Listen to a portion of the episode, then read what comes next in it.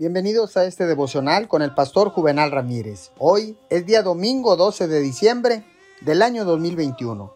La palabra dice en Romanos 3, 23 y 24, pues todos han pecado y están privados de la gloria de Dios, pero por su gracia son justificados gratuitamente mediante la redención que Cristo Jesús efectuó. Déjeme decirle que el pecado es un problema para todos, pero Jesús también es la respuesta para todos. Ningún problema es realmente un problema mientras hay una respuesta para él. No solo estamos destituidos de la gloria de Dios, sino que de acuerdo con la palabra estamos actualmente destituidos.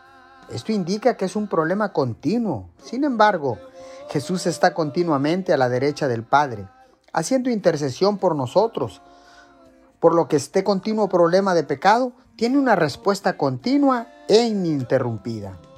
Aunque tratamos con el pecado, no tenemos que centrarnos en nuestras fallas. Cuando nos condenan por el pecado, podemos admitirlo, arrepentirnos y luego volvernos hacia Jesús.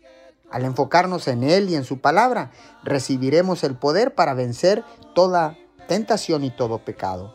Gracias Señor, porque ahora sé que tu palabra nos enseña apartarnos de todo lo que nos pueda distraer de Jesús, porque Jesús es el autor y consumador de la fe. En Él seguimos creyendo, en Él seguimos esperando, en el nombre que está sobre todo nombre, Jesucristo de Nazaret. Amén y amén.